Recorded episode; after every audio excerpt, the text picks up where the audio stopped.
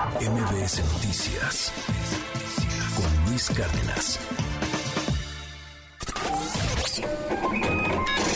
Economía y finanzas con Pedro Tello Villagrán.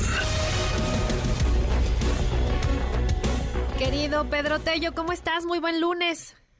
Sheila, muy buenos días, qué gusto saludarte a ti y a quienes nos escuchan. Pues eh, semana todavía de vacaciones para muchos, aunque la ciudad ya se ve muy movida. ¿eh? Ya, desde tempranito ya se ve mucho más transitada, eh, a, a, diferencia ¿no? de la semana pasada, sobre todo jueves y viernes. Sí, por supuesto que dio la oportunidad de tomarnos un respiro a quienes no salimos de la ciudad para eh, tener la oportunidad de pasear por ella sin los eh, problemas de tránsito a los que estamos habitualmente acostumbrados.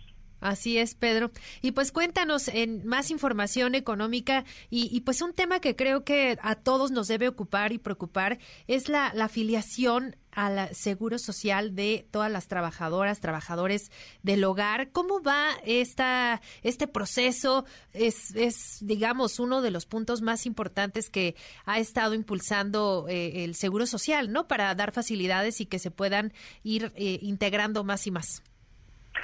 Hace exactamente cuatro años, o casi cuatro años, el Instituto Mexicano del Seguro Social lanzó un programa piloto para iniciar el proceso de afiliación a las trabajadoras del hogar en todo lo que tiene que ver con las prestaciones sociales a las que deberían tener derecho por la naturaleza del trabajo que realizan y por la remuneración que obtienen a cambio de ella.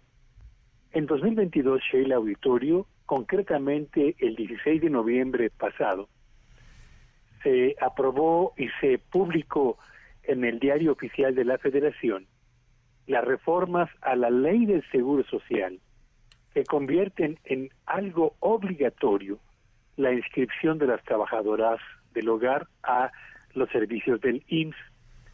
Sin embargo, hay que decirlo y hay que eh, asumirlo como una realidad en nuestro país hoy, el trabajo en el hogar sigue siendo una actividad que no cuenta con el reconocimiento que merece, por una parte para las amas de casa y por la otra para las trabajadoras en el hogar que realizan dicha labor a cambio de un salario. Recordemos, estar afiliados al Seguro Social permitirá recibir servicios médicos, servicios hospitalarios, apoyo farmacéutico y, por supuesto, en el caso de las eh, mujeres, atención obstétrica. Permitiría, además, tener derecho a recibir una pensión por invalidez y la pensión de vida, o el fondo del retiro.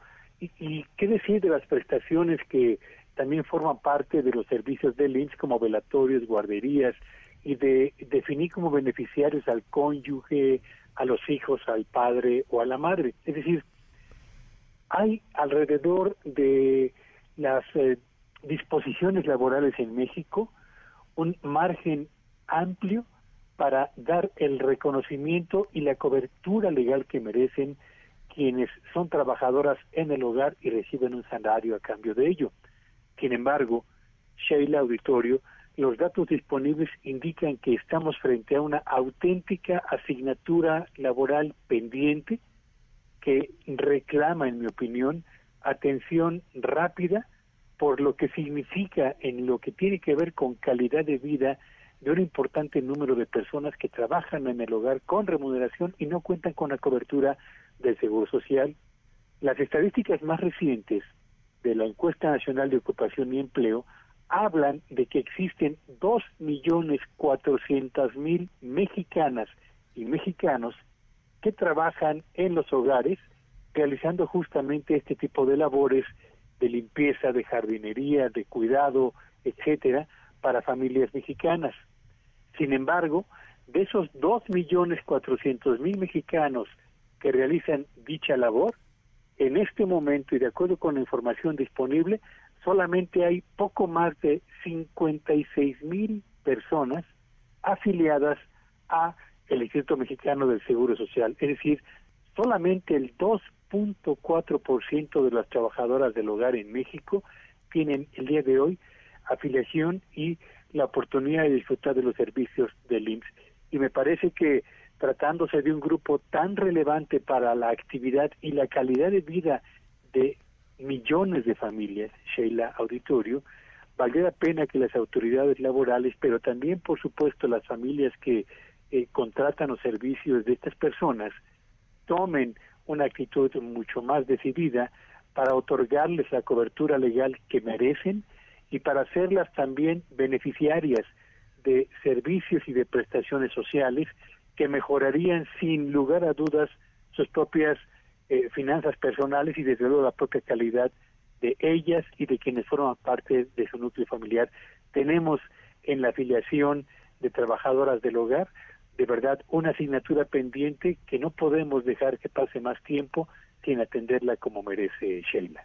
Totalmente de acuerdo, Pedro. Esta, estas cifras que nos compartes de la encuesta nacional de ocupación y empleo, pues sí, deben de, preocuparnos. Imagínate, nueve de cada diez trabajadoras eh, del hogar que sigan trabajando, que sigan, sí, prestando sus servicios, pero en la informalidad, digámoslo de, de, cierta forma, sin, sin ningún tipo de prestación. Incluso también me atrevo a decir con salarios en ocasiones bajísimos, por, por incluso debajo del, del mínimo, y, y pues sin ningún tipo de derecho, ¿no? Por ejemplo, vacaciones, ¿no? Ahorita que estamos pasando este periodo de, Semana Santa, hay quienes las obligan, los obligan a trabajar, eh, pues de corrido, jornadas completas todos los días, ni siquiera los días oficiales eh, les perdonan, ¿no? Eh, los obligan, las obligan a trabajar y pues con un salario muy precario y sin ningún tipo de prestación y, y sí es muy, muy importante poner ojo al tema y también concientizarnos porque pues merecen todo nuestro respeto y, todo nuestro reconocimiento pues a, esta labor que, realizan, que es como cualquier otro empleo además.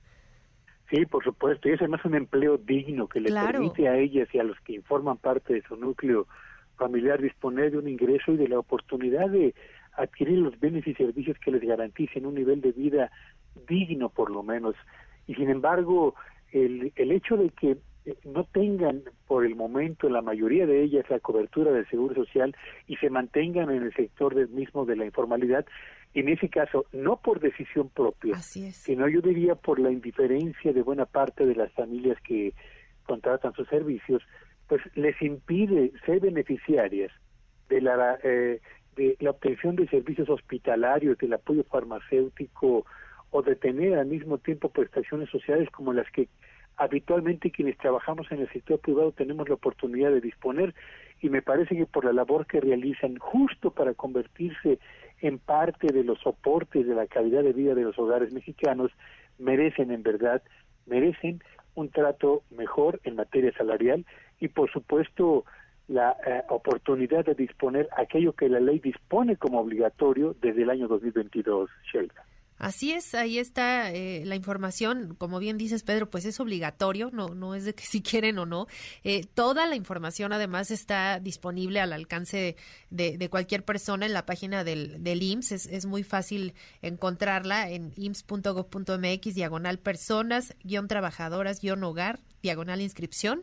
Ahí pueden eh, encontrar los requisitos y, y pues hacerlo. Realmente no, no no pierden nada, es al contrario una retribución y un reconocimiento al trabajo que realizan estas personas y pues lograr que, que se empiecen a incorporar muchas más de las que ahora ya están. Sí, y sobre todo, Sheila, porque esto ya no depende de alguna decisión gubernamental, sino de la, de la actuación de las familias que eh, han decidido contratar a estas personas, a estas trabajadoras del hogar, justo para tener un hogar en la mejor condición posible y me parece que eh, es una responsabilidad de quienes nos escuchan y contratan a las trabajadoras del hogar darles la cobertura, insisto, legal que merecen, pero al mismo tiempo la oportunidad de disponer de servicios y de apoyos que en verdad servirán para ellas y para para ellas, para ellos y para los integrantes de sus núcleos familiares a tener por lo menos un piso digno en calidad de vida que merecen como trabajadores honestos al servicio evidentemente de las familias mexicanas. Así es, Pedro. Oye, y rapidísimo, eh, también los salarios, ¿no? Eh, es importante también eh, poner ojo en esto y, pues que sean dignos, ¿no? Que realmente cumplan con, con, lo que marca la ley. Sí, por supuesto. Hay una estimación, no la quise comentar porque no tengo mayores datos al respecto, que apunta a que el 50% de las y los trabajadores del hogar reciben ingresos que equivalen a un salario mínimo y eso me parece que es bastante bastante difícil como fuente de ingreso para poder atender los requerimientos de una de una familia entera, Sheila. Sí, muy, muy, muy bajos los, salarios y también las jornadas, ¿no? Hay, hay ocasiones en que las jornadas laborales son muy largas, incluso rebasando las ocho horas que, que marca la ley. les dicen que tienen que llegar muy temprano y se muy tarde, encargarse además de tareas que incluso no tienen que ver ya pues con la parte que, que en, un, en un principio acuerdan, sino que les van sumando y sumando y sumando responsabilidades al hacerse cargo pues prácticamente de, de todo el hogar y, pues esto no se retribuye. Así que pues también ojo con, con, los horarios, ojo con los salarios y pues sobre todo hacer digno el trabajo de, de todas estas personas que, que ayudan en, en, cientos, en miles de, de casas en nuestro país. Pedro, por lo pronto pues muchas gracias por estos datos que, que nos compartes y dónde te seguimos. Sí, aventura en arroba Petello Villagrán y que este sea un espléndido inicio de semana para todos. MBS Noticias Cárdenas.